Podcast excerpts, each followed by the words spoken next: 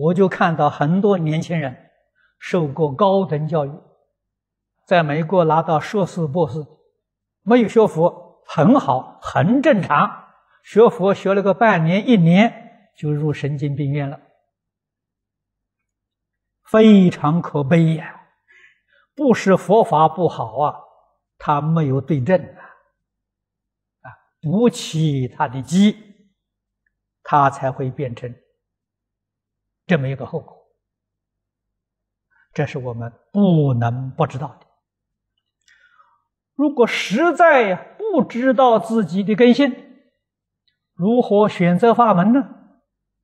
假如你真正相信释迦牟尼佛，肯接受他的建议，是好事情啊。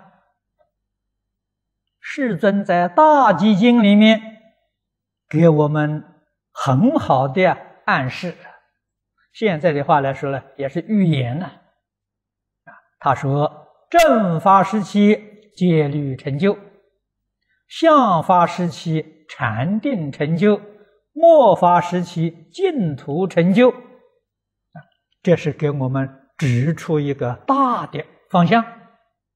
那我们今天生在末法时期，末法时期净土成就，我们选择净土法门，大概不会错了。这个是肯接受世尊的指导。大致上不会错。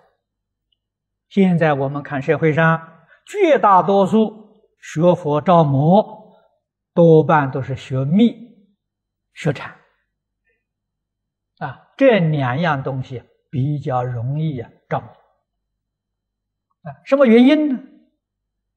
这两样东西实在讲很难适合现代人的根性。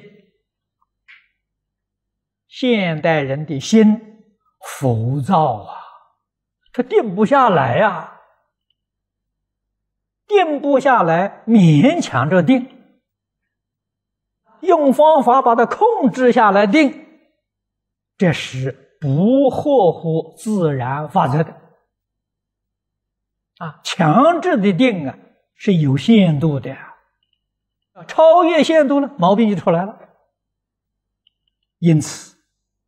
修学方法了，要顺乎我们的根性，那就自然了，自然就不会出麻烦了，不会出乱子。这个道理不能不懂得啊！要知道怎样去选择法门。